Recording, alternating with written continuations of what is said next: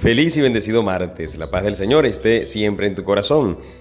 Meditamos el Evangelio según San Mateo capítulo 9 versículos del 32 al 38. En aquel tiempo llevaron ante Jesús a un hombre mudo que estaba poseído por el demonio. Jesús expulsó al demonio y el mudo habló. La multitud maravillada decía, nunca se ha visto nada semejante en Israel.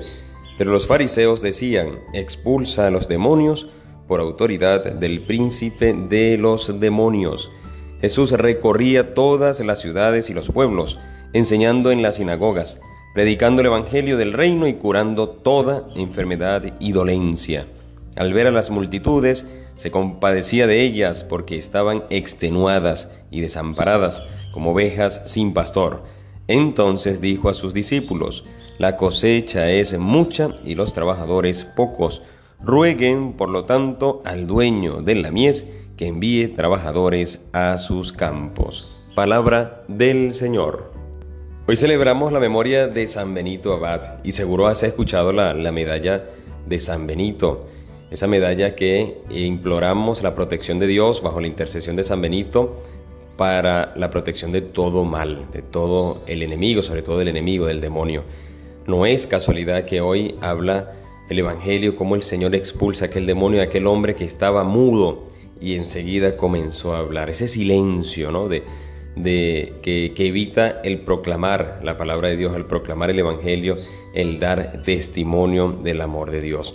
Este Evangelio nos recuerda que hay personas, o yo mismo he estado en esa situación en que viendo, viendo claramente los hechos de Dios, sigo negando.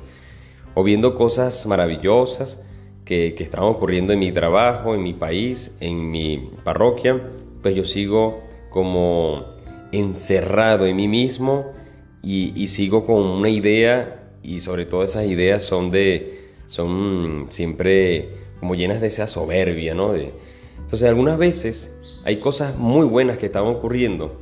Vamos a colocar este ejemplo en, en mi parroquia y bueno, yo me quedo en que no, este, sí, eso está ocurriendo porque, bueno, están emocionados, sí, eso ocurre porque, porque X o Y razón, pero no, no, aquí nadie está convertido, aquí todos son unos hipócritas y no sé qué, no sé qué. Son personas que viven amargadas, son personas que viven encerradas en su propia soberbia y yo no sé lo que quieren.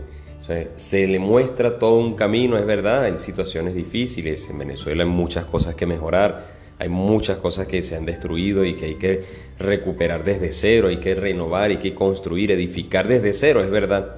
Pero no todo está perdido y no todo es malo y no todo es una, una sola tristeza. Aquí personas que tienen mucha fe, el Señor sigue obrando. Las obras del Señor están, bueno, pues a cada instante, cada segundo de nuestra vida el Señor se está manifestando y sobre todo en la Eucaristía el Señor sigue presentándose y sigue derramando su gracia, su misericordia, nos sigue alimentando.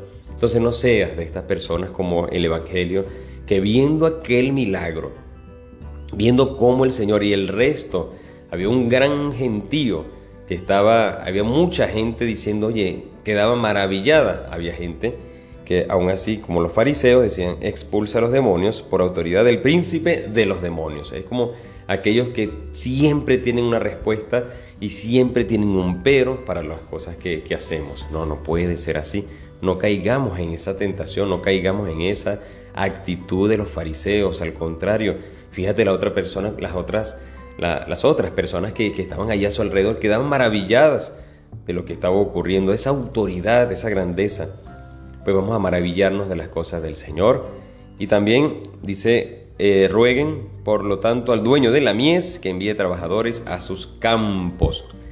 Dice, me gustó una reflexión que dice que estos campos son esos corazones. Hay personas que tienen ese campo eh, como deseando la palabra de Dios, deseando, son campos fértiles. Hay personas en nuestras parroquias, hay personas en nuestro alrededor que, que tienen un corazón muy fértil esperando esa semilla. ¿Y de quién le va a dar esa semilla?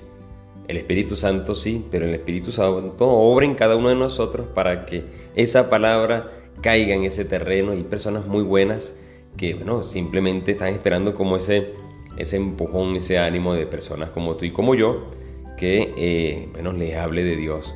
O quizás tú y yo estamos esperando también de esas personas que, que vengan con alegría y con fuerza a hablarnos de realmente lo que el Señor está haciendo.